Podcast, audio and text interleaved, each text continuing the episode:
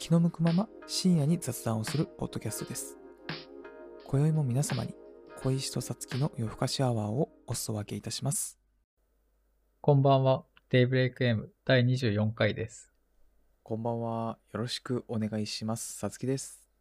よろしくお願いします。小石です。さあ、ゴールデンウィークも明けてどうですか？えー、スイッチ切り替えられてますでしょうか？そうね。一応、僕は切り替えられてますよ。おー、これは毎年もう自然とスッと変わります？それとも何かをきっかけにって感じですか？どうしても長期休暇だとね、もう行きたくない仕事って思いがちだと思うんですけど。もう、まあ、毎、僕、あれだな、社会人になってから、しっかりゴールデンウィークに休めるのってまだ2年目なんですよ。それまであらって、普通にゴールデンウィークも仕事してたんで。ああ、そうなんですね。そう。で、去年はちょうど引っ越しタイミングで、ゴールデンウィークに引っ越ししたから、うんうん。その、まだ休め、まだ全然休めてないよで仕事が始まったんだよね。うーん。要は引っ越しの片付けとか、うんうんあとは、その、プラスで平日休み取ってそこで行政手続きしたりとか。うん。うんうんで、今年に関しては、今年って、まあ、大体みんな29の昭和の日から、うんまあ大体5日ぐらいまで、有給とか使って、うん。うんもしくは6、7も休んで、11連休みたいなパターンだったじゃないですか。うん。で、僕、6、7は仕事に行ったんで、うん。で、まあ、チームの半分ぐらいの人は休んだのかなそこも有給にして。うんなんかね、その、まあ、まだエンジンかけなくていいよみたいな感じだったの。ほうほうほう。職場もその、まあ、6、7は休みの延長ぐらいの気持ちで、早く上がりましょうみたいな。へえ。だから、その、まあ、ゆっくりスタートを切れた分、切り替えがうまくいったかなっていう感じかな。なるほどね。いいですね。うん私はね、やっぱり、あのーそういう祝日とかは関係ない仕事なので、どうしてもないんですよ、ゴールデンウィークって。どうしてもそこが忙しいとかってなってしまうので。うん。だからスイッチがどうのこうのとかなくてですね、いわゆるこの時期の5月病とかも全くないんですよね。むしろ毎日忙しいもんね。毎ね日祝日、休日だから。そう。だから、ねえ、少しは、ねえ、憧れる部分もあるのですよ。なんてねい。やー、憧れるよね。うん僕も散々憧れてたもん。うん。いいな、休みでってみんな思ってたもん。何度ね、お客さんにね、あの、分けてもらえませんかっていう、直談判したことが。お客さんたくさん来たわ。まあ、うん、まあね、ちょっとあんまり言えないですけど、まあ、はい。ね。まあね、うん、出かけるなって、外出るなって言われてたけどね。そうなんですよね。うーん、まあでも、とはいえね、まあゴールデンウィークも明けまして、多分ほとんどの方はね、普段の生活に戻って、まあ5月も中旬に差し掛かってますけど、ね、どうですか？健康状態。まだね、多少寒いんですよ。そうね、なんか、結構、気温差があったりとか、うん天気も、今日も雨だったしね。降ってましたね。うん。来週も結構雨がちっぽくて。そうか。ねえ、なんかね。5月ぐらいはすっきりしてほしいよね。6月からどうせ梅雨になっちゃうから。うーん。そうだね。で、気づいたら夏。ね、また暑い日が続くってなると、ちょっとね、気がめいりますね。梅雨が嫌だね。ここれから来るね。。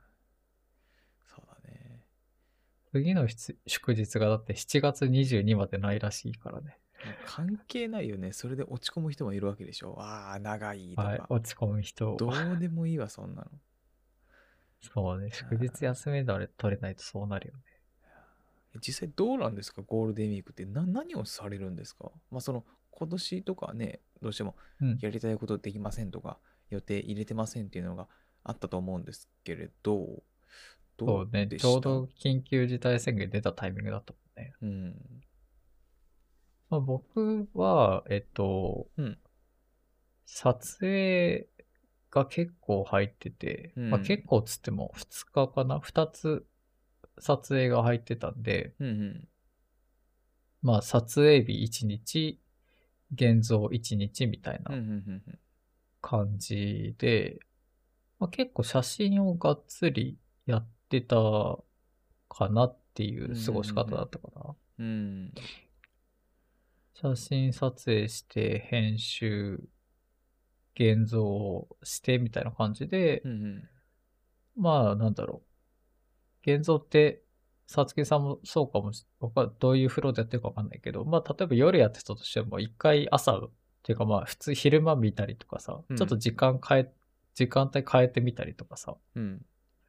ていう感じだから、なんか、まあ、ちょっ、現像ちょっとやって、映画見て、また現像やってみたい。うんうんなんかそういう過ごし方だったかな。うん。うんうんまあちょっとだからそういった意味では、全くステイホーム、完全ステイホームは全然しなかった。うん。うんうんうんどことは言わないけど、まあちょっと出たりもしたから。うん。うん。なるほどね。まあでもそこはちゃんと感染対策をしてはいはいはいはい。ですね。うん。なるほどな。いや、いいですね。まあ確かに、ね、現像、そんなね、ずーっと連チャンはできないですよね。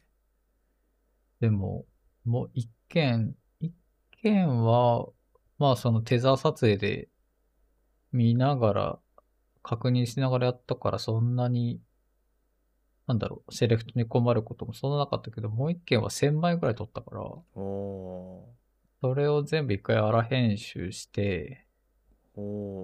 で、300枚ぐらいにセレクトして、すごい収穫量だね。うん。まあ連写を結構多用したってのもあるんだけど。ああ、はいはいはい。そうで、だから結構同じようなカットは多いんだけどね。うんうんうんで、そっから、えっと、まあ、こんな、もう5月だからさ、うん。うん。その、ちょっと森というか、うん。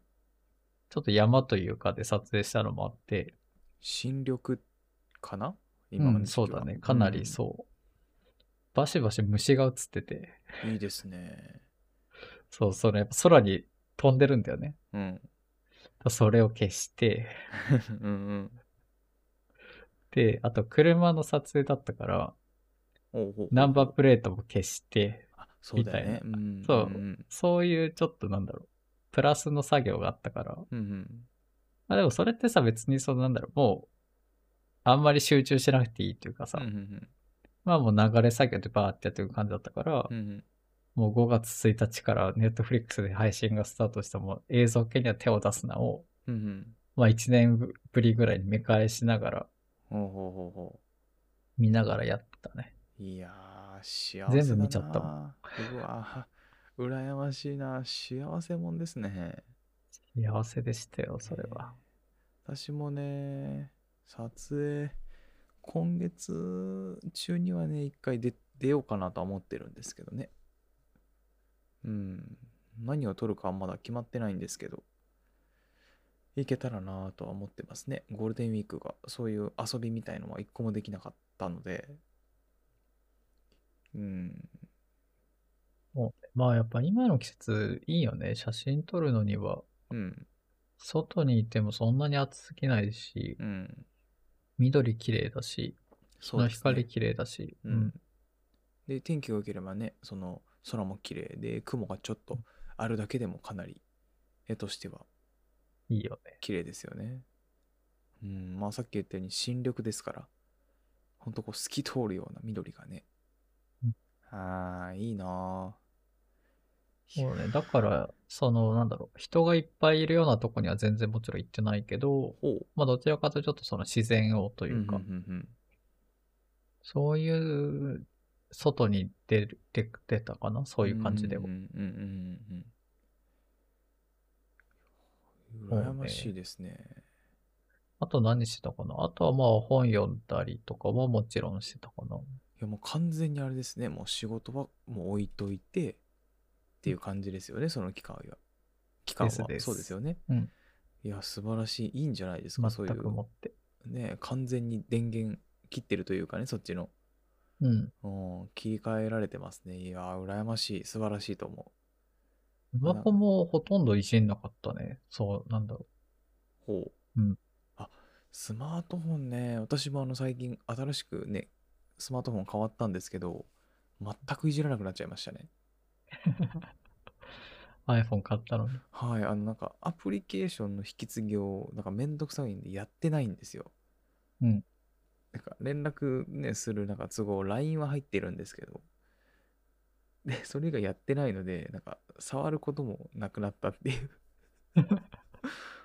で、あの、強制的にね。そう、つい先日もその、あの、電、電、バッテリー切れ寸前まで行って、あ、そっかそっか、えー充電しなきゃダメなんだよねって 言って、うんはい、完全に忘れてましてね。これはなかなかだね。はい、恐ろしいですよね。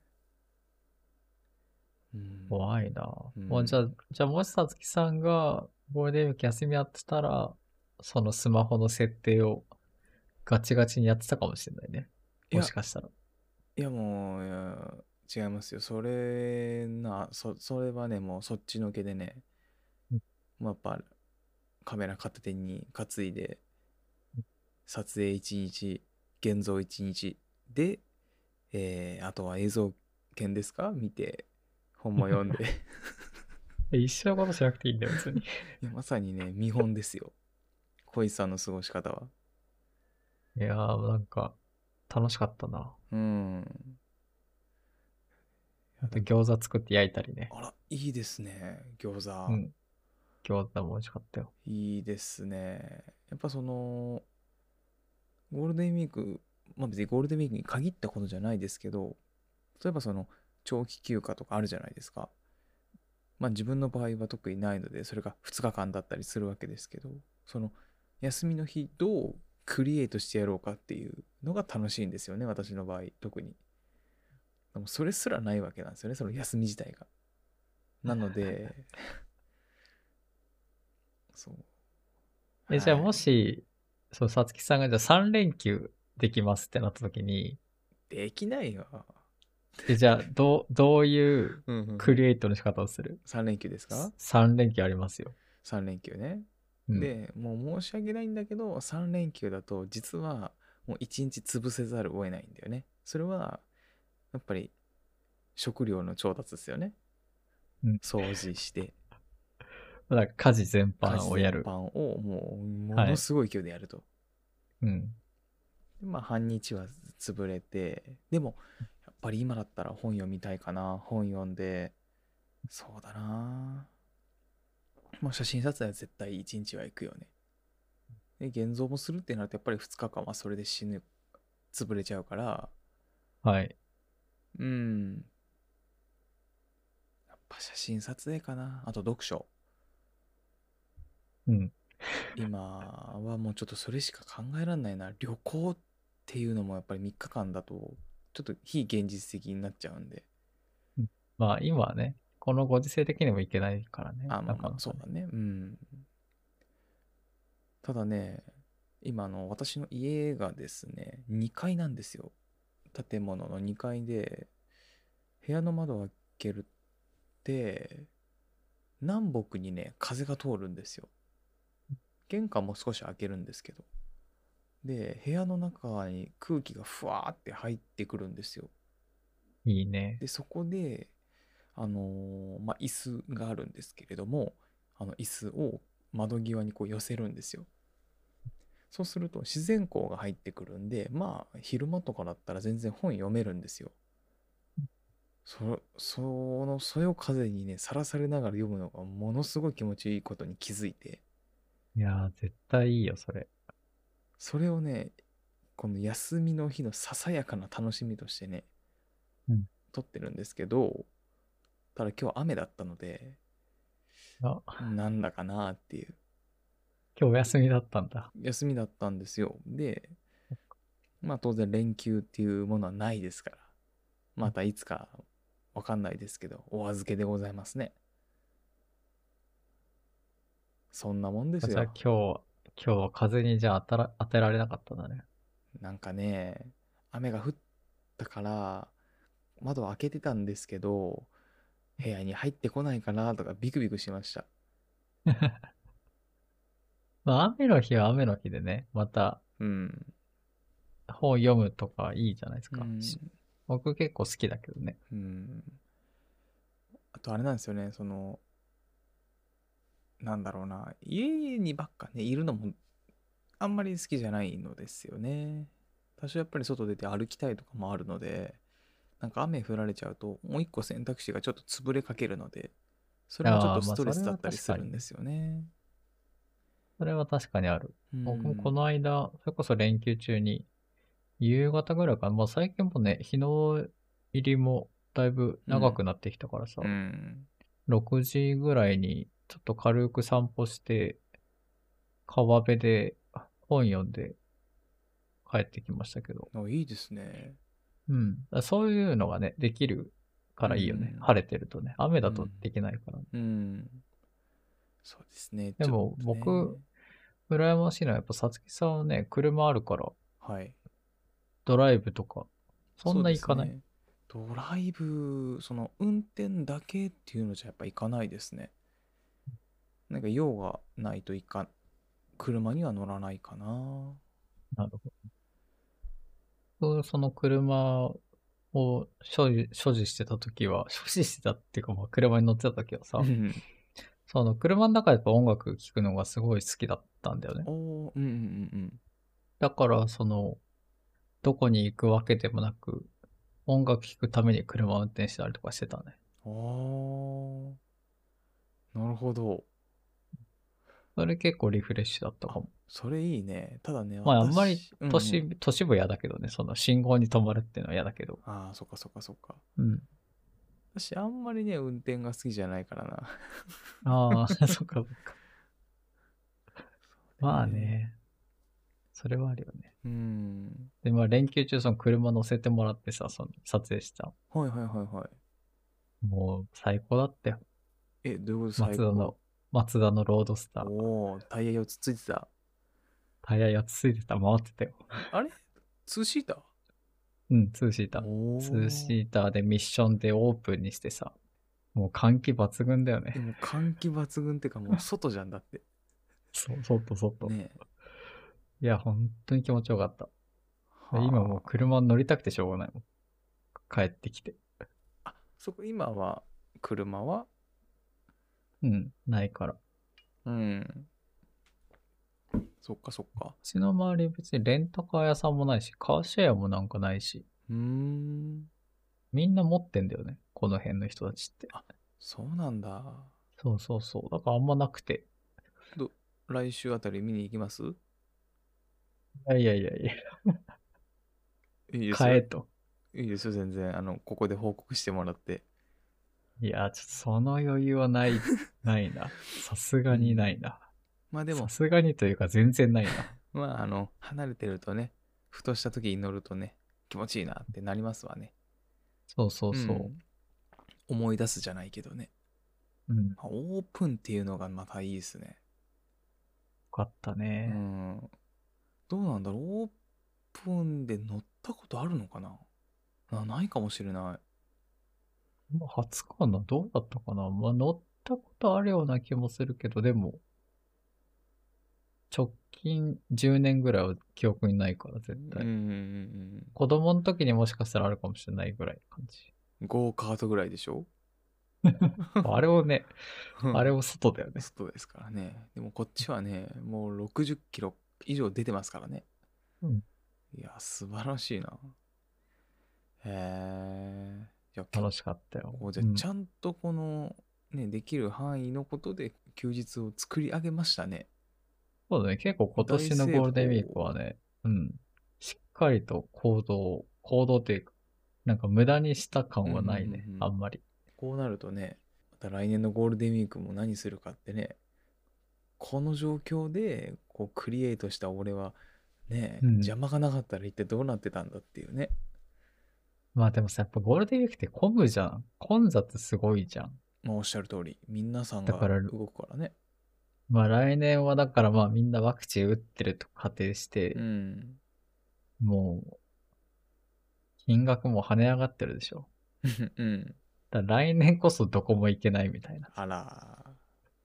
ことにはなりそうだよね。うん。そうですね。じゃあ来年こそ、まね、うん9連勤目指したい。あ ?9 連勤？ほら、やっぱそうなんですよ。9連休って言えないんですよ。あ、言ったことないから 錬金が当たり前だからうん、言ったことないから。辛いわ、それ。うん。10連休ぐらいね、行っときたいですけどね。さつきさんもちょっと目指してもらいたいよ、そこはそうですだってね。休みがね、合わないから、そうなんですよね。会えないですからね。うん僕たち本当全然会ってないからね。まあね、そあのれこれ。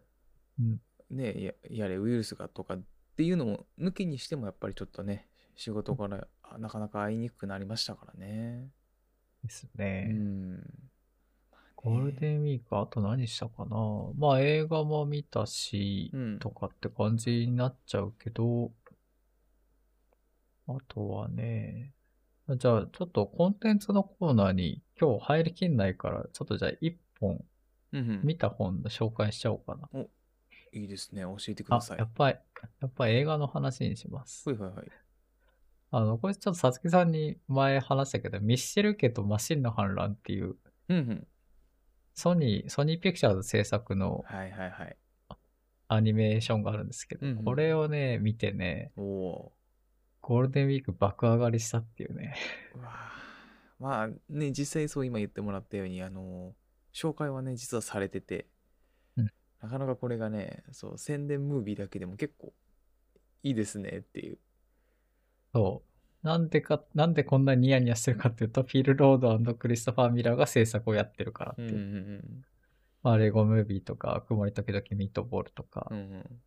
スパイダーバースとかの彼らが制作をやってるやつで、まあこれ結構その COVID とも関係があってさ、もともとソニーピクチャーズが制作してて、もちろん劇場公開目指してたんだけど、うん。コロナの影響で延期延期になって、結局ネットフリックスに、あの、売却したんだよね。だから、その、中、中国以外かな？で、確かネットフリックスでもう、オリジ、オリジナルというか、公開として出たんで、うんうんまあ、見やすいからすごい嬉しかったんだけど、うんうんうんうん。そういう感じで、なかなか劇場でかけることができなかった作品ではあるんだけど、うんうん。まあ、これが SF コメディの、まあ、アニメーションで、うん。まあ、その、アップルっぽい、まあ、IT テックの、まあ、ね、うん。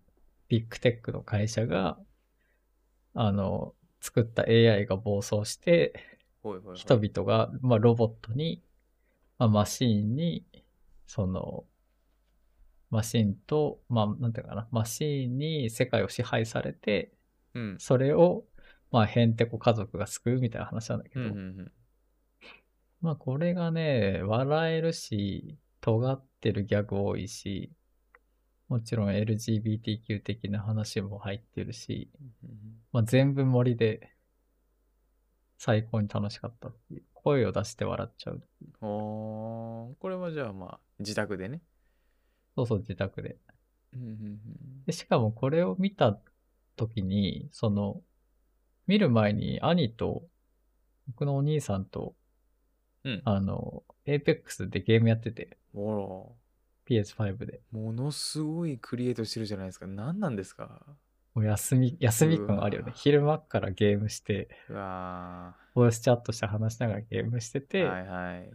で、そろそろ終わりにしようかって言いつつも、まあ、ボイスチャットつながってて、うんうんあそういえば最近 Netflix で始まったこれ面白そうだよって言って、うん。うん。あ、じゃあ見るか、つって。あ、じゃあ試しにこのままボイスチャットのまま PS5 の Netflix のアプリで再生したらどうなるかやってみようよって言って、で、再生し始めたら、普通にボイスチャットは生きてて、もちろん映画も見れるっていう。だ要は、話しながら映画が見れる状況になってあ、それ面白い見方だね。普通さ、それさ、そうだって、いまあ、一緒の、あ、でもまあ一緒の部屋にいるってわけじゃないけども、映画館でそれ絶対できないじゃないですか。できないできない。絶対アウト行為じゃないですか。でも、そなんか、ねえ、ああ、ああ、そういう、あ、面白いですね、それ。そう、多分3、2、1で合わせて再生ボタンをスタートしうんうんて、普通に笑い声がお互い聞こえ合うみたいな。へえ、なんか面白い体験ですね、それ。そう、まあ、なんかネットフリックスパーティーとかさ、アマゾンウォッチパーティーみたいなさ、うんうん多分、あれはチャットなのかな？チャットとかでっていうのはサービスであるけど、そう、PS5 のボイスチャット使うことによって、うん、うん。一緒に、リモートで一緒に見れるっていう発見があって、はあこれ結構面白かったね。面白いですね。今ならではのこの楽しみ方かもしれないね。そうそうそあう。なんかね、まあ、作品も良かった。なのでね、そう。そういうのを見て過ごしてましたね。ゴールデンウィーク。ーいやー、PS5 が出てくるとは思わなかったな、今の話で もう。いいですね。ゲームまでしてたわ。うん。いや、もうね、もう大成功ですよ、それは。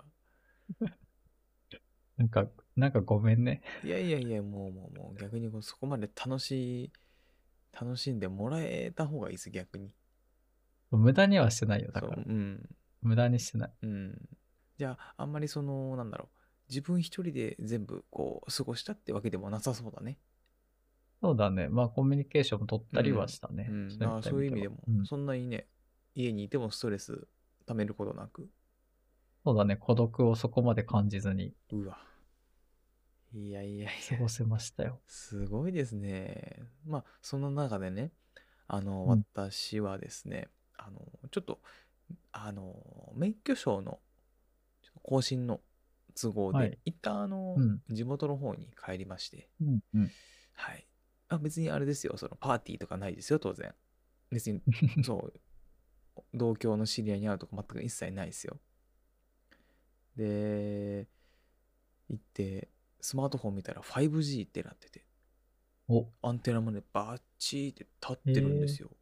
で、あれ地元でど田舎県なのになんで 5G なんだと思って。で、まずすることは何でしょうそれはもちろんインターネット検索ですよね。はい。これ速度どれぐらい出てるのかなと思ったら、うんあまさかの繋がらないっていう。ダメだった。うんなええー、と思って。ええああ、なるほど。じゃあサーバーがダウンしてるのかと。じゃあこっちのサイトはどうだダメなんですね。アンテナまでは立ってるでしょ。バッチリ立ってますよ。4本？えー ?5 本かな、?4 本かな ?iPhone は。うん。で、これはまずいと。純粋に通信ができてないとうん。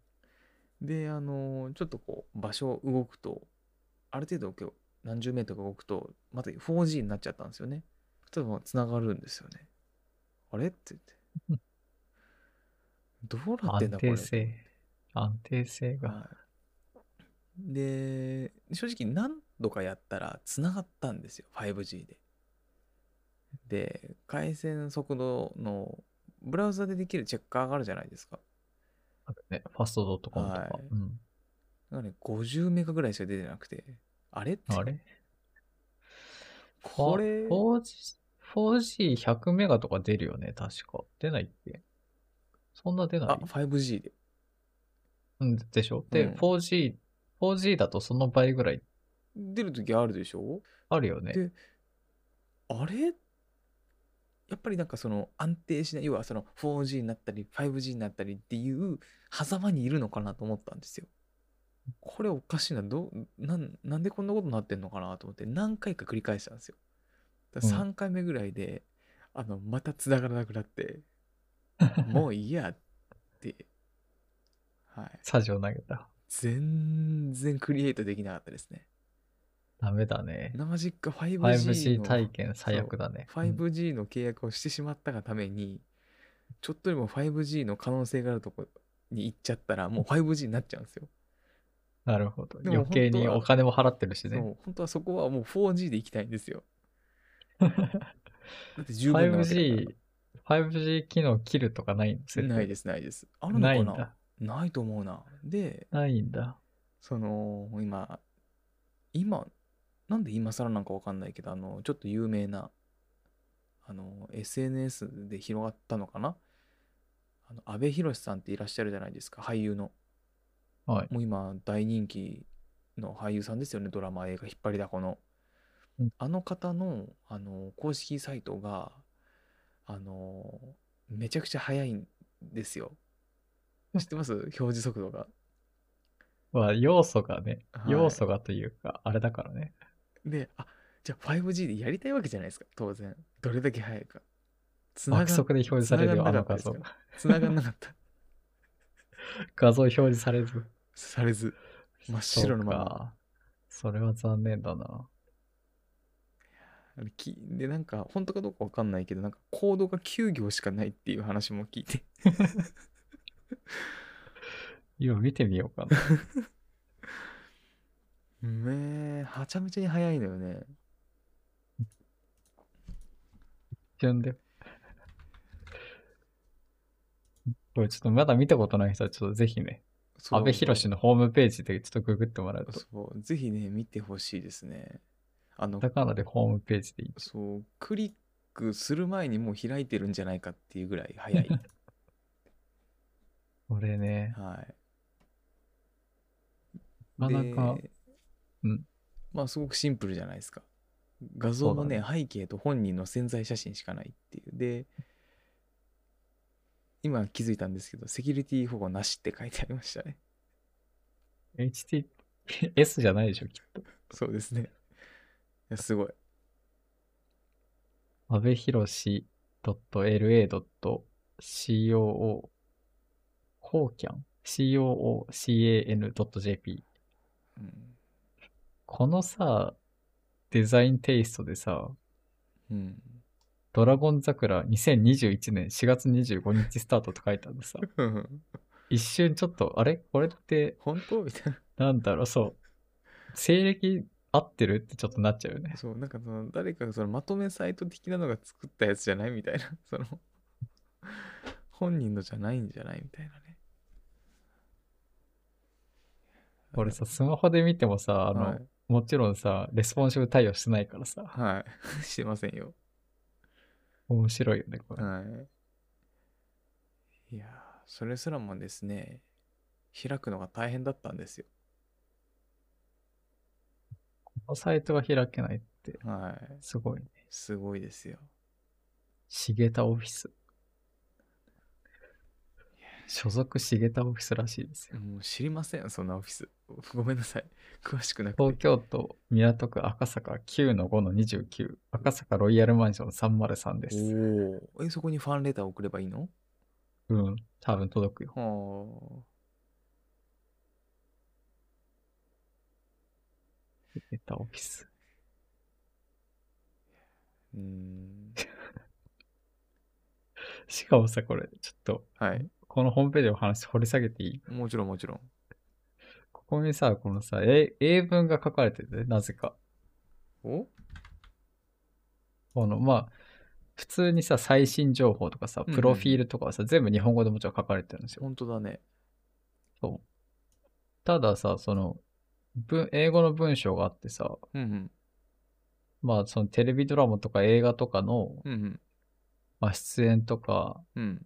そういう、何、今後のプロジェクトかな？これは。あ、そうだね。とかのことは、うん以下のメールアドレスに連絡くださいっていうのが、んんあるね。なぜか英語で書かれてるっていう。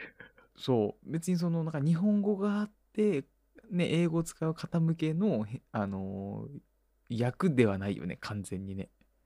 そうそうそう。別にただ、英語も日本語も両方書いてあるとかじゃなくてそ、うそうそうそう。英語しか書いてない。英語しか書いてない。あなかなかなかなかこの、面白いね。すごいですね。いやー、だって、ああ、なるほどね。コンタクト。うーん。すごい。いや、いいであすね。これが、これが 5G で表示されなかったのか。そう。わ、スクロールも、すごい、一瞬で終わりますね。ないからね。うんフッターとかないからね。ないですね。いやー潔いよな。あ、でもあれですね。映画出演とか、項目ちゃんとリストめっちゃ充実してるんで、うんで背景もねちゃんと最新。ちゃんとムービーになってて、ドラマ出演はドラマ、舞台はステージ、写真集は阿部寛。本当だ。出版本はエッセイで、管理者のところは、えー何もないと。ですね。無地、色背景。色背景ですね。そうか。まあ、シンプルでいいと思いますよ。うん。ね。おーうわ、身長189センチ、高っ。男前ですね。いや、いいんですよ。阿部寛さんがどれだけかっこいいか、そんなことは知ってるんで、もういいんですよ、今更。皆さんも知ってますから。もう全然でしたよ。これが開けなかったんですから。この情報量の少なさをですよ。だから多分、あれでしょう、ふ不安定なの？いや、わかんないよ。だって 5G ってなってたもん。まあ接続が安定してないでしょうね。うん本当に。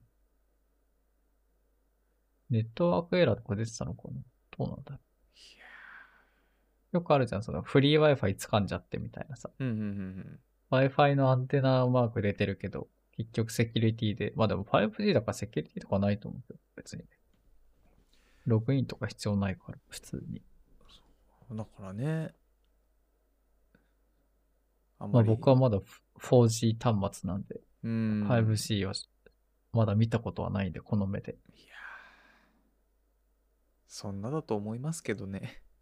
まあね、別に、大体、なんだろう、動画見るっつったって、うん。もうダウンロードしてあるし、うん配信そこで見たりしないし、まさにその配信もちろんしい。ないし、うん。ゲームもしないから、まあ恩恵はないとは思うけどね。いやー、だから、本当にそういう意味だとね、まあその長期休暇っていうのはなかったわけなんですけれども、まあこの小石さつきどう過ごしてたかっていうのを今話してみましたけどね、もうかなりの差がありますね。そうだねこれはまずい。これはなんとかね、まあ、縮めたいですね、この差は。まず休み取るところからちょっとそうですね始めてもらわないと。まあその、休みを取るってね、あえじゃあさ、そのまあ、一応、ーゴールデンウィーク中にさ、まあ仕事なわけじゃないですか。でもやっぱりその、浮かれてるじゃん、世の中は。まあ、うん、うん、うん、うん。まあ、例えばお店の賑わいがいつもよりやっぱあるとかさ、それに合わせてセールやるとかさ、あの、ニュースでもさ、その、潮干狩りにこんなに集まってますとかさ、うん、そういうニュースやって、まあ一応その、世の中の休日感っていうのはさ、まあわかるじゃん、なんとなく。そうだね。そういう時に、ちょっとやっぱりさ、そのストレスを、そうやってストレスを感じて、ちょっと普段とは違うご飯食べてやるとかさ、ちょっと、ちょっとプチ贅沢じゃないけど、なんかあと、この仕事終わったらこれ買っちゃおうからみたいな、とかっていうモチベーションみたいなのあっはい、ゼロです。もう基本食べるのも変わりません。ストイックだ。でで。ももうね、本当にその別にね、その、そういう人と、周りの人を見てどうのこうのっていうのは本当にほとんど考えない方の人間なので、別に気にはならないんですよ。ああ、そうなんだなって。世間的にはそうだよなって。でも、本当に気持ちが疲れた時には、あのーもう青空をただただ5、6分ずーっとぼーっと見てることは結構ありますね。そっちの方が、ちょっと、まあ、いいことだけど心配ではちょっとあるな。の雲の流れとかさもう風にピューって吹かれながら、ボケーっと。うん。それがなんかね、いい風を浴びながらだとなお気持ちいいしね。そうね。なんかプチ贅沢とかってありますか？実際。例えばそのここういうことをやったら一個贅沢入れてみようとかっていうのはあります？ああ、えっとね、昼間のビールとか。それは。はやっぱプチ贅沢だなとか思っちゃう。でも昼間のビールって基本別にその休みの日であればいつでも飲みたけ飲めるわけじゃないですか。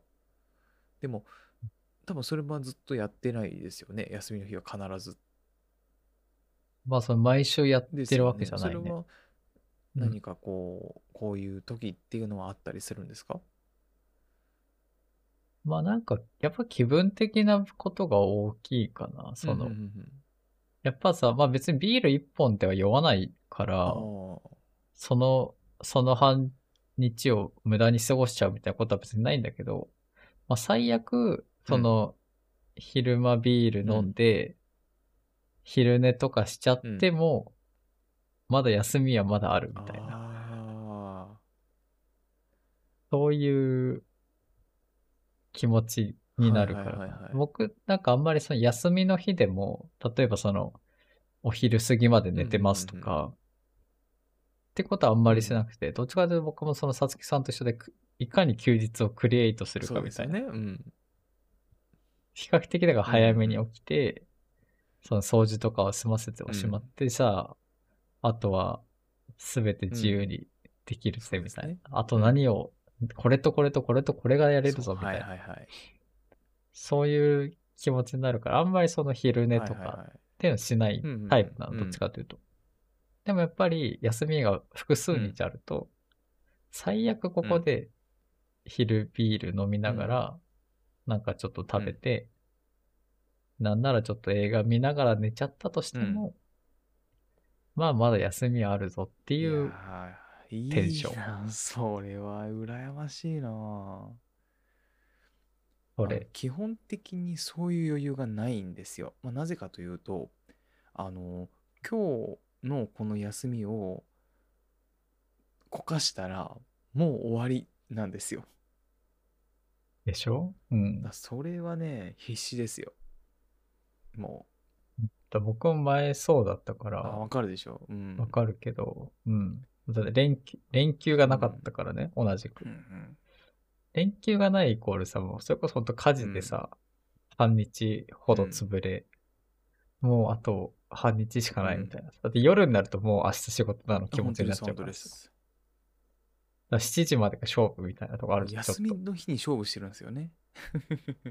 そう。それがないっていうのは大きいし、あ、だまあそれで言うと、そうね、なんだろうな。まああとは、まあさ、やっぱさ、難しいじゃん、仕事ってさ、うんその、本当にもう定時で絶対上がれるけど残業代がないから、まあまあ収入が上がんないとかさ。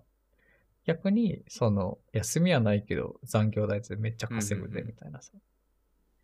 その二択を迫られた場合、僕はどっちかというと前者タイプだから、もう休みがなければ生きていけないみたいな。うんうんうんっていうタイプだから、なんだろう。うん。何を言おうとしたか忘れたけど、だそうんうんうんの本を読む時間とかが必要だから、なんだろうな。その、休日も寝だめしてとかっていうことをしたくないよね。まあ、もちろんね、あの、本当にそうはできないんだよっていう方も当然いらっしゃる。もっとね、あの、頑張ってる方もいらっしゃると思うから、何がいいとかはもちろん言うつもりはないですけど、でそうすると割と今は、そんなに仕事も含め、プライベート含め、そこまでこうストレスためないような生活はできてるって感じだよね。うん。そうだね。ね。そうです。いいことだね。健康にも良さそうだね。その方が気持ち的にもね。うんそうだね。まあ散歩する。とかねうんもできるしまあ、あとそうね。まあ、まあその分だからやっぱり、お金の使い方っていうのはやっぱりね、ああ、そんなにやっぱりバシバシ使えないかうんら、図書館めっちゃ活用したりとか。いいなああのー学生の時、えーもう図書館ばっか行ってましたね。お金がなかったから。そう、僕今も、今でも行ってる。毎週行ってるよ。いいですね。だってあの、我々、あれもう話したか、我々だってあの、高校生一緒だったじゃないですか。で、あの、覚えてるから、俺は覚えてるんだけど、どうしても読みたい本があって、で、それを、なんか、いかに、なんかその、高校生にとって有益なものかを、司書さんに説得して、だま、騙すわけじゃないけど、うんあの、ハードカバーの高いやつを入れてもらいましたからね。うわ、入れて終わった。その、近所のその本屋さんなくて、大きいとこにしか。で、1、そう紀ノ国屋とかそれも何百ページもあるから、一気に読めないと。本当に本腰入れないと。で、その、行って読んで行って読んでがめんどくさいから、自分のところの図書館にね、買わせるっていうのをやってましたから。やってたやってた。僕今でもリクエストしてる。いいですね。だ本当楽しかったですよ、さなんと。で、小石さんもだってね、入れましたもんね。うん。誰も読まないような。入れた入れた。そう、マリア・バルガスリョスとかいたから。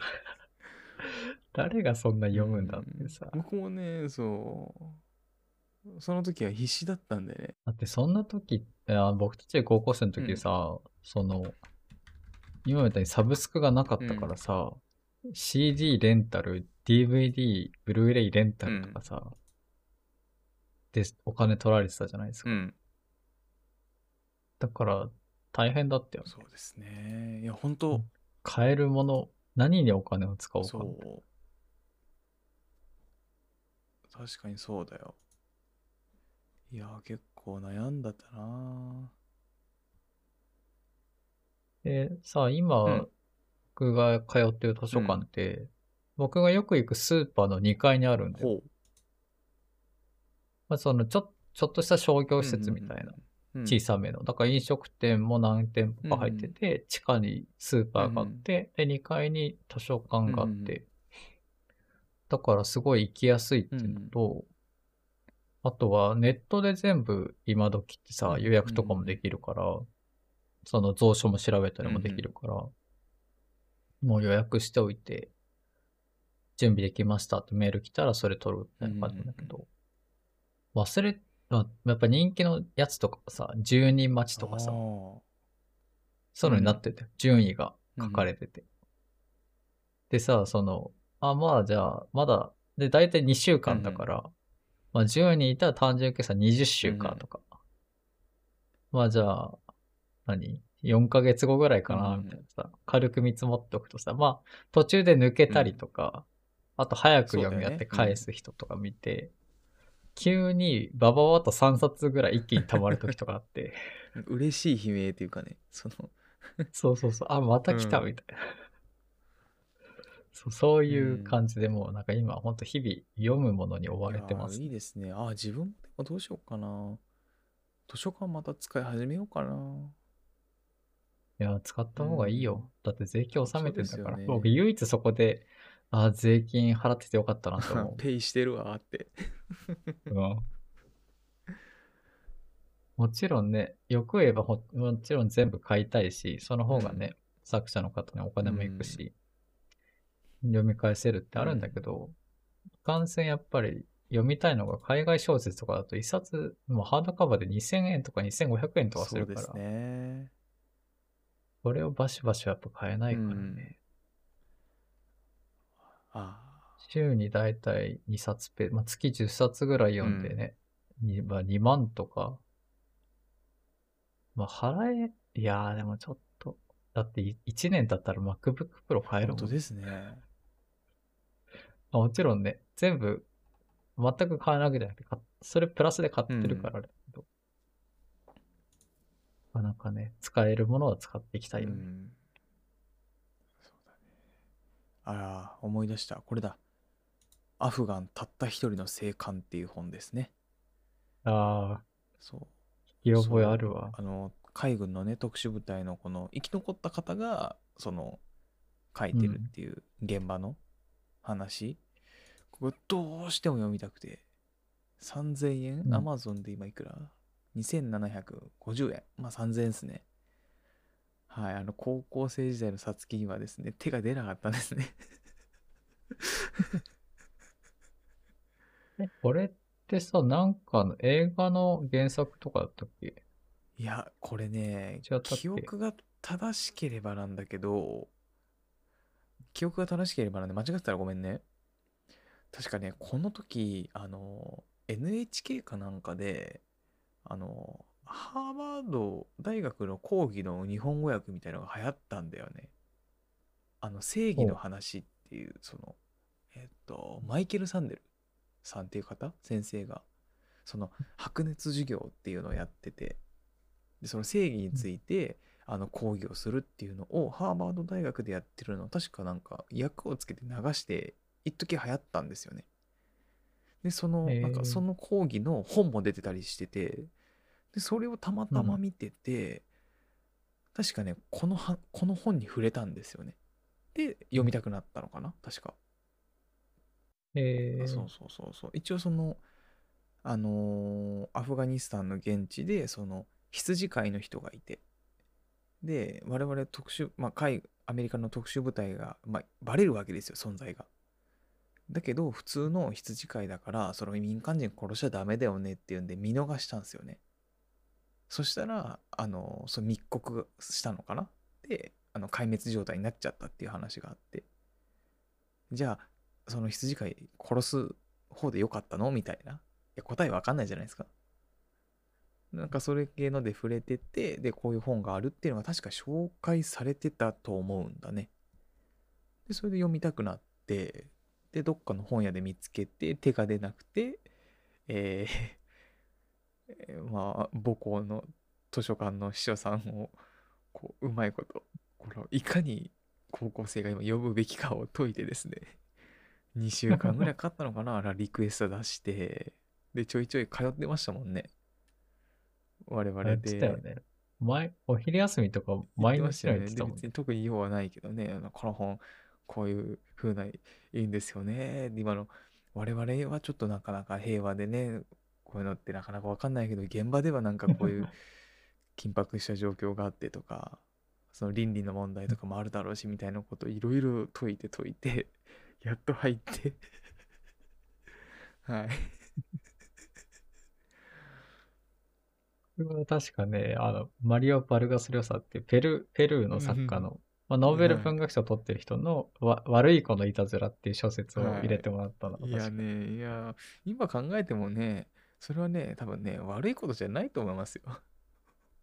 多分いいことだよ。絶対いいことだよ。うん。まあその私物化してるとまではね言いませんよ。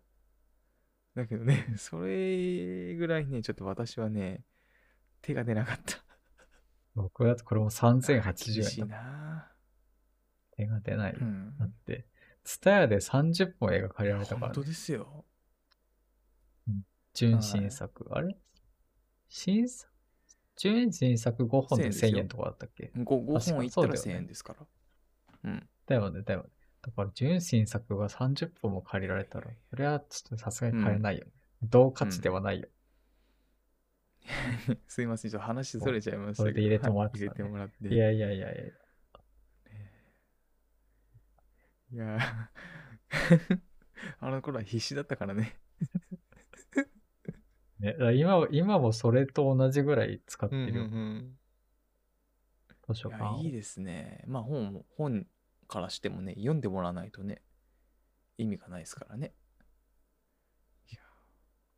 最近さ、その、まあ、読書メーターとか、あと Google スプレッドシートで自分では管理してたんで、うんうんうん見たやつを。でも最近、なんかその、友達に、その、結構、いつも面白い本読んでるけど、どこで見つけてくるのみたいな話を。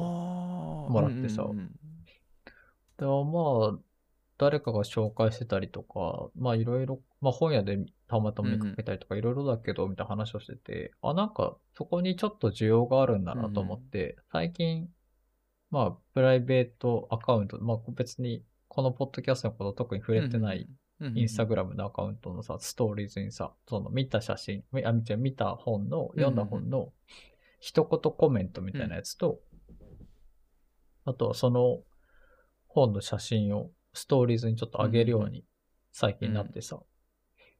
で、そう、最初は普通にスマホで本の写真撮ってたんだけど、あ、まあこれ別に物撮りの練習になるかと思って、この本を、写真をちゃんとまあうんうん撮って、まあ、ちゃんとっつってもそんな時間かけてないけど、こうちゃんと置いて明かり見て気合い入れてやってますよね。、そう、んミミラーレスで撮って、一応現像してみたいなことをやり始めた。おー最近あ、でも確かにそれ言われて、やっぱそうなるのか。その、どうやって見てるのって。自分、うん自分は、あの、まあ、別にいいかな。まあ、本屋、本屋なん基本本屋なんですよね。だから外すことも結構あるんですよ。読み終わって、うわ、これ厳しいな。もういいやって。だから、でも、は、うまあ、ん。タイトルと、あれですよね、後ろちょっと読んでみたいな感じかな、自分は。ああ。僕、それで言うと、全く読み始めるまで話知らない本とか全然ある。ああらすじすらー読まない。うんうんうん映画も含めてだけど。はあるね。ジャケットというか、まあ、想定で判断とか。まあ、あとはなんかさ、まあ、今時の本屋ってさ、もうみんなセレクトちゃんとしてるからさ、その、なんだろう。例えば、平積み5冊とかなって、ちょっとジャンルにやっぱなってるじゃん。その中のうち1冊読んだことあったら、あ、これに近いのかなと思って、読むことは結構あるかな。あとはあれだよね、そ、ある程度で、まあ、その、そんなに分厚すぎとかじゃなかったら、大体でもあれかな、もう立ち読みで、待って読んじゃうことも結構あるかな。で、あでも、あれですよ、面白かったらね、じゃあ買ってますね。うん、面白かったら買いますね。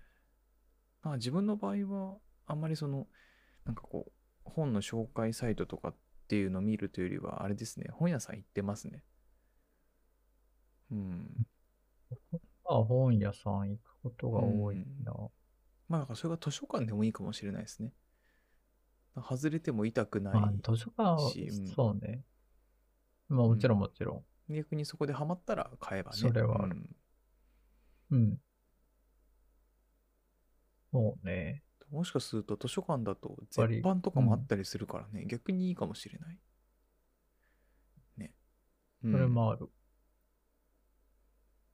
あとやっぱり、場所を気にせずよ、しうんうんその、自分のものになるわけじゃないから、紙の本を読んでも OK っていうさ。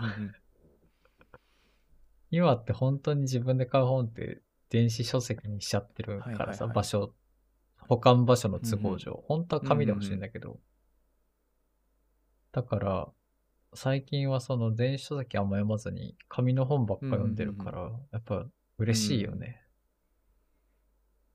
全然違うね、やっぱ紙の肌触りやっぱり。そう、そのめくる体験みたいな、やっぱりなんかあるんだろうね。あるよね。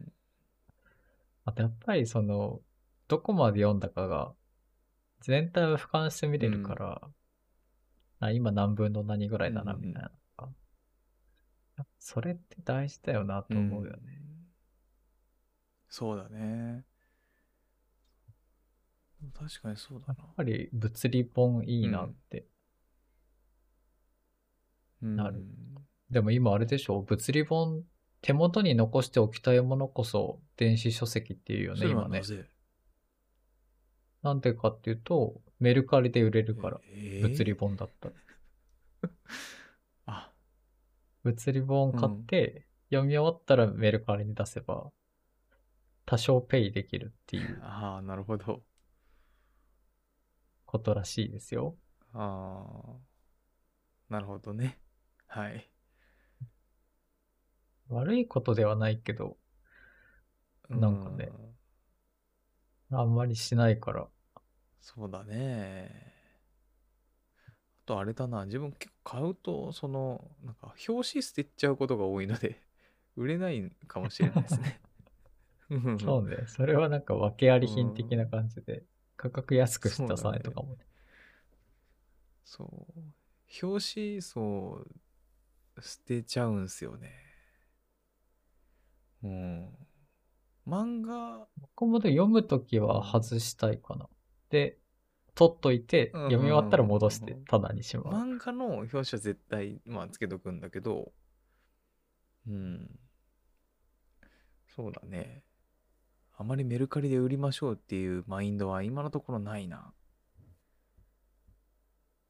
多分5、5点売ったか売ってないかぐらいかおーメルカリで。うんうんうんいやでもなんかもう使わなくなったものかな。リュックとか帽子とか、そういうなんか、そういうものだ。売ったやつって。まあ確かにそうですね。自分もなんかどうやって本を見つけてきてるのって聞かれたことはありますけど、まあ、なんなんでしょうね。まあ本屋さん行けば、その本屋さんがまず売りたいものとか今ね人気があるやつが入り口の付近にあって、で、基本はジャンルで分かれてて、うーん、まあなんかよ読む、読むことによってさ、見えてくるのはあるよね。その、あ、この役者さん前読んだことあるとかさ。そういうのは、やっぱり知見が広がった感じがしてうんいいよね。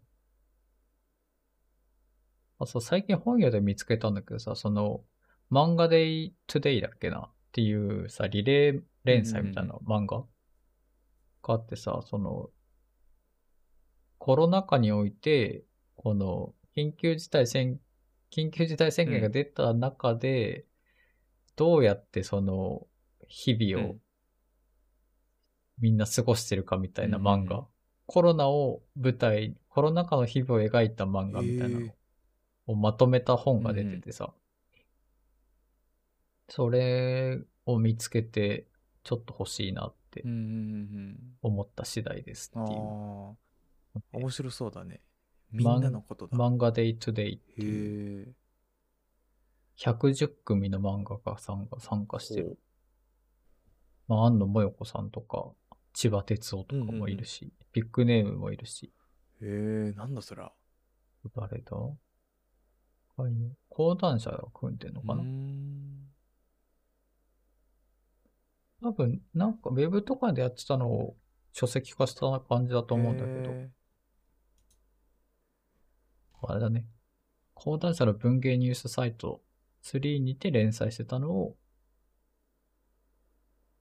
書籍化して、確かね、3、3冊分ぐらい確か出てえ。るのかな。へで、なんかボックスセットになってるやつもあったりしてうんうんうん、物としてもすごい可愛くて、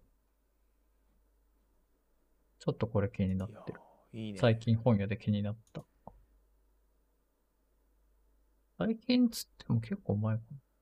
まあなんかあれですよね。あんまりその、なんか、ねえ、いい本、悪い本とかわよくわかんないけど、なんか言ったらまあ、なんか気になるのがあれば手に取るっていう感じでいいんじゃないかな。全然まずね、それうんこから、ねまあ、あとはその小石さんが言ってやってくれてるみたいに何かちょっとこうおおすすめしてくれてそうなねものまあこんなん読みましたよっていうのを参考にするのもいいかなと思いますね。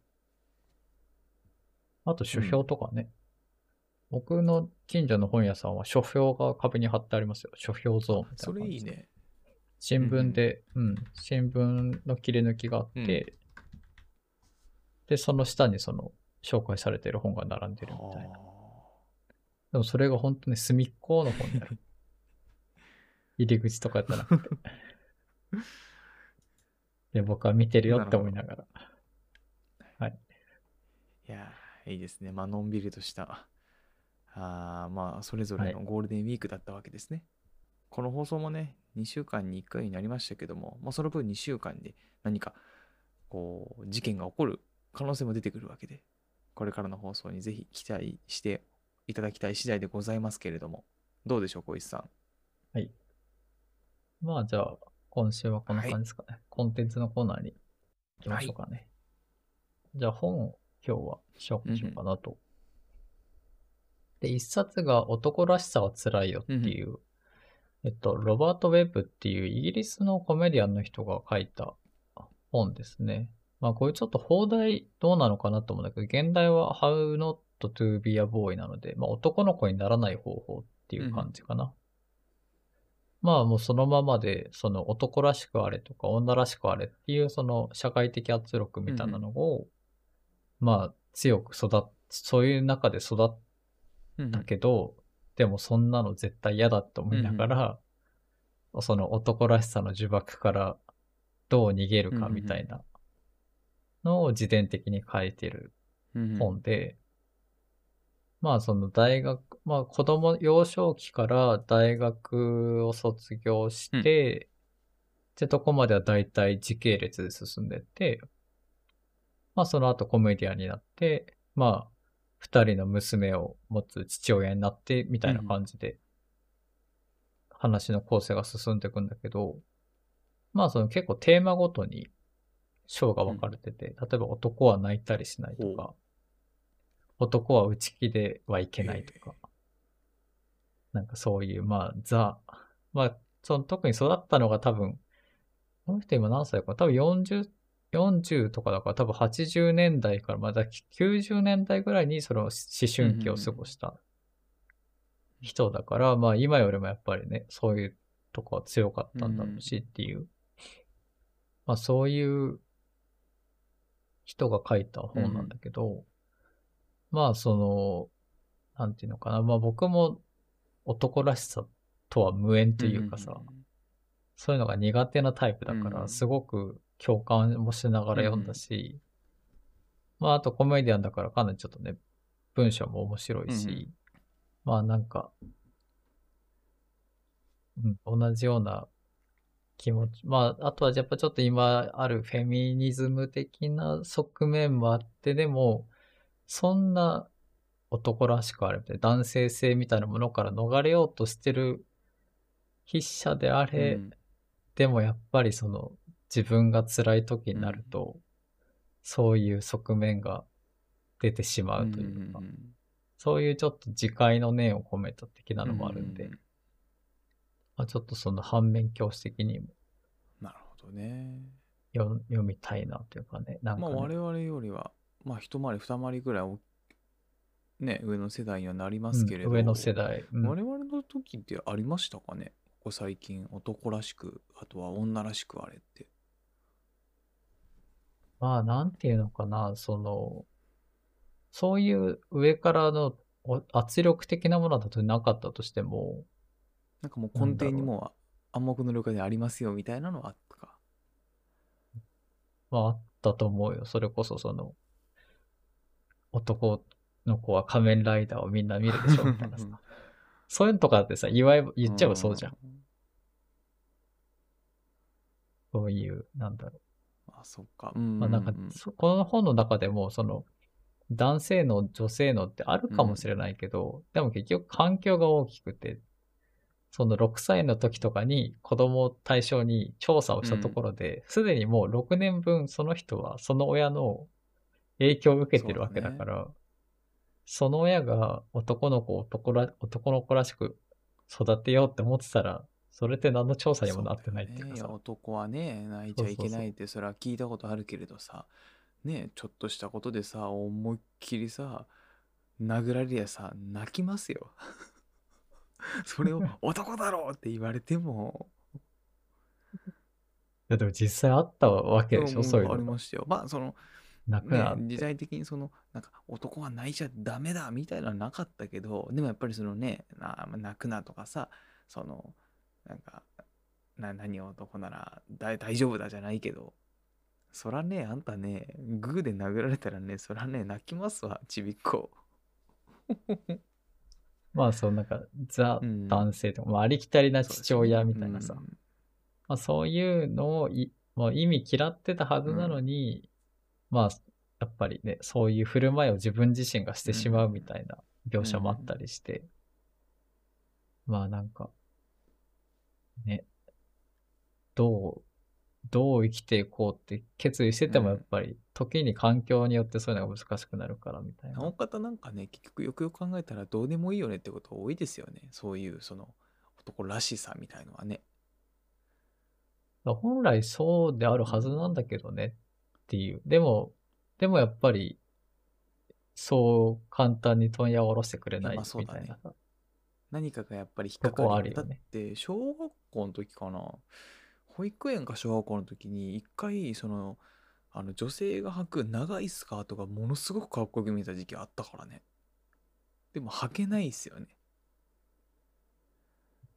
多分、履いてったら、それこそ、袋叩きですよからかいの、うん、対象になっちゃうね。誰にも言言わなかったけどでもやっぱりそういう時期あったからね。でも自分の中ではこれは私の履くものではないっていうのはやっぱりあったよね。無意識のうちに。なんかやっぱかっこいいなとは思ってていいなとは思ってたけどなんか履きたいってまでやっぱり思えなかったかもしれない。なんかさ、それってさ、その、履いてはいけないも、身につけちゃいけないものの禁止リストみたいなのさ、なんとなくもうさ、分かってたってことだよね。理解してたってことじゃん。雰囲気でね。うん。だそういうのがなんかね、もし知らなかったら履いてただろうもしとかさ、でもそれって別に悪いことではうん。ないじゃん、別に。履いちゃいけないわけじゃないから。でも、でも履いちゃいけないリストなんだよね、うん。それですよねまず、うん、っていうさ、うん。なんかそういう、なんかね、ああったなみたいなのも、その最初の序盤の方は共感しながら読んだりして、うんうんで、まあどんどん大人になっていくところでは、あ自分がどうやって生きていこうかなみたいなのをちょっと先に追体験してくれるような内容になってます。うんね。まあ最近特にそういうのがねその緩くなってったっていう表現はどうかなとは思うんだけどまあその本来あるべき考えに戻るというかね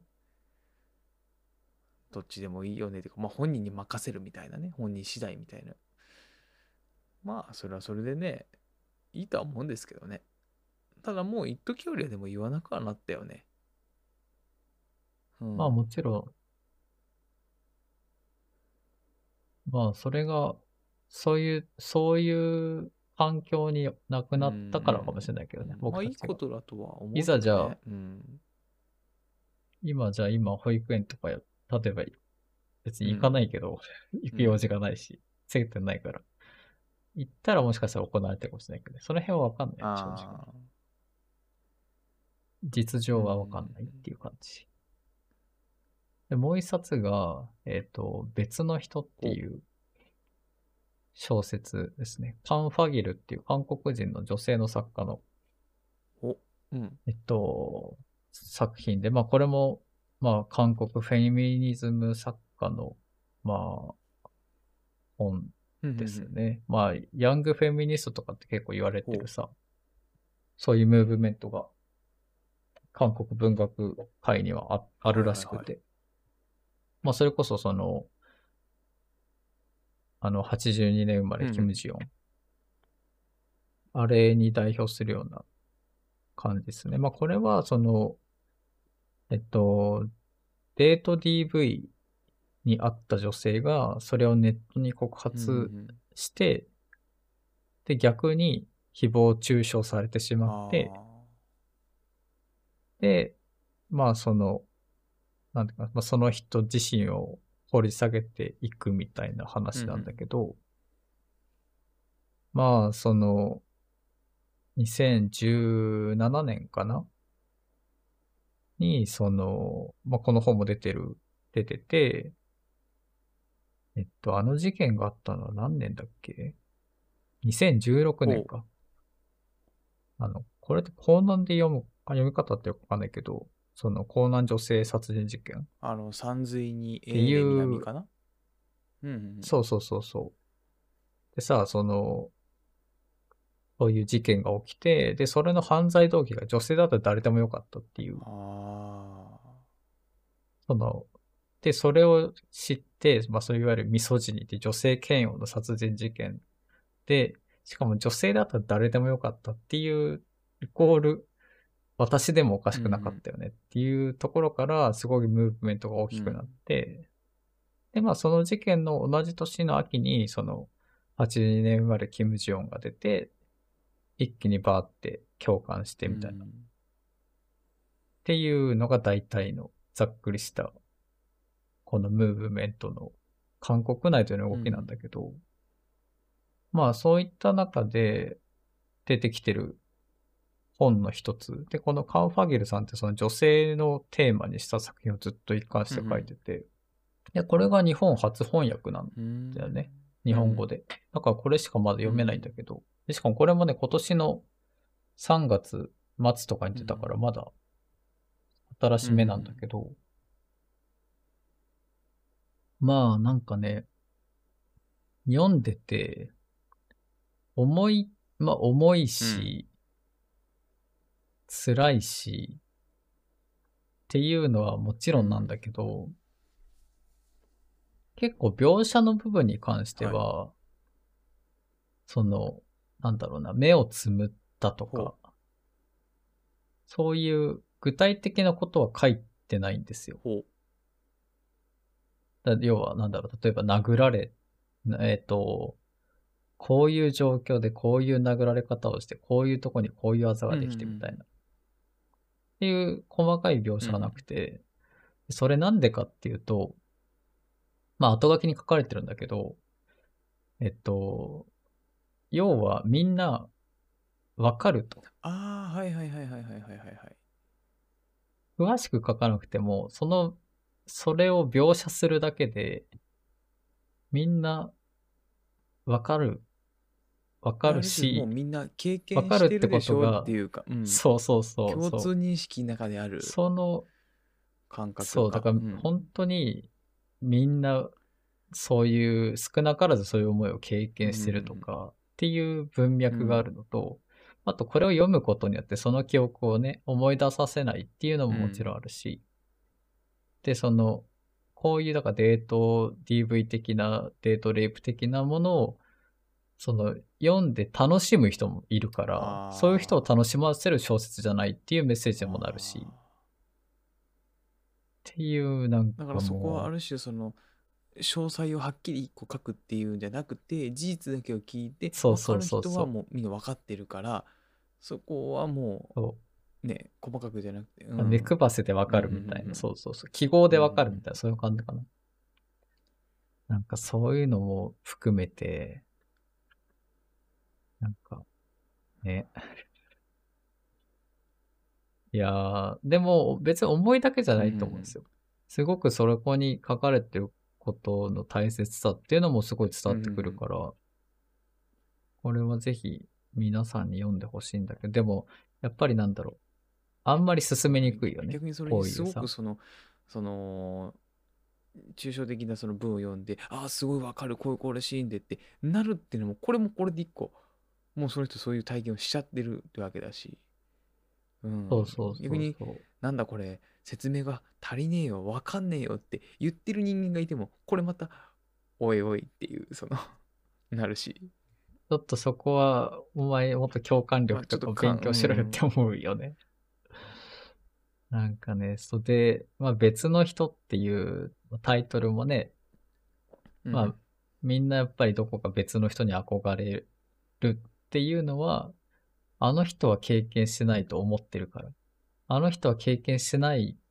私は経験したけど、あの人は経験してないはずだ。だってあんなにいい彼氏を見つけて、うんうんうんなんだろう、結婚して、うんみたいな。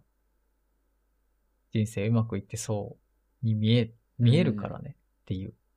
でも実際、どうなの？みたいな。で、ちょっとそのミステリー的な要素も出てきて、まあ結構物語を読み進める推進力もあるから、うん。そういうのも抜きにしても面白いと思あなるほどな。思いますちょっとふわっとした紹介になっちゃうんだけど。話的には一応その物語フィクションみたいになってるのかな？その誰かの実体験に基づくものになってるのかいや、フィクションだと思います。じゃあフィクションの話に話に、うんまあ、実実際どう今あの社会的にこう問題になっている構造っていうのを含めてそうそうそうなるほどね、そういうことんですね。いやなかなか結構重いって言ったらあれかもしれないけど結構濃い内容ですね、うんこういう内容。で僕も本当に全く知らずにさ、そういう内容だとは。もうジャケットと、あとは、その、まあ最近韓国文学棚って結構本屋とかでも充実してて、そこで最近いろんなとこで見てたんで、読んでみたら、おそういう内容だったのかっていう驚きもありつつ、でも読んでよかったなっていううん、気持ちですね。確かにねこれ読んでみろとはちょっとあれだかもしれないけどなんか自然に手に取ってほしい感じですね。うん。そうそうそうそう。だから、なんか、ふ内容を伏せて本当は紹介したいけど。そうだね。あのーのなんか本屋さんとかうん。でなんかあったら、なんか表紙がさなんか真っ白やつでさとりあえず買ってくださいみたいな。その、勧めますからみたいなのあったよねどっかで。そうそうそう、そういう感じ。うん。だから、まあ、その、このカン・ファギルさんって86年生まれで、だからまあ30代ぐらいかな。で、その、まあ女性を襲うなんか理不尽とか、まあそういう絶望みたいなのを書いき書いてるらしいのね、結構一貫して。短編とかでも。なんかそういう人が、その、まあ、韓国の社会問題化している、まあ、性暴力被害みたいなのを題材にしてるんだけど、でも結局描いてるとその構造とかを描いてるから、そういった意味でも面白いんうんだよね。あ、こういうことになってんだみたいな。でそこまで深くなってるとなんかちょっと原因がねどういったところにあるのかっていう背景とかも知れたり考えたりするきっかけになるからいいですね。うん。もちろん日本も同じ状況だけどうね。ん。そう。で、なんか今書いてる本が、その、祖母と母と娘っていう3代の女性を主人公にした家族小説を書いてるらしくて、うん。まあ、ちょっとパチンコ的な、あら世代間的な話で、ちょっとこれすごい読むの楽しみなんで、ね、日本でヒットして、毎作日本語訳出たら嬉しいな。楽しみですね。期待しちゃいますね。期待も込めて、はい。ありがとうございます。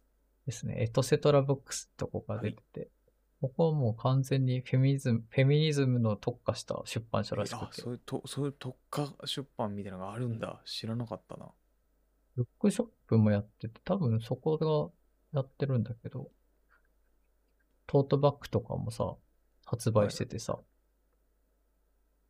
で、そのとこに書かれてる文字が、I read feminist あ books らへへ すごいね。テキストが入ってて、それを肩に下げそう。てそう、ちょっとこれ買おうかなって迷ってる。お。フェミ本入れまくってさ。はい。はい。まだまだ勉強です、いろいろ。ねうんですね。そうですねですかね。今週はこんなところでしょうはい。えー、今週もお聞きいただきありがとうございました。ありがとうございました。ゴールデンウィーク、えー明けですね、えー仕事、普通の生活に戻りましたが、えー健康に気をつけて頑張っていきましょ 行きましょう。ではでう。は。はい、それじゃあまたよろしくお願いします。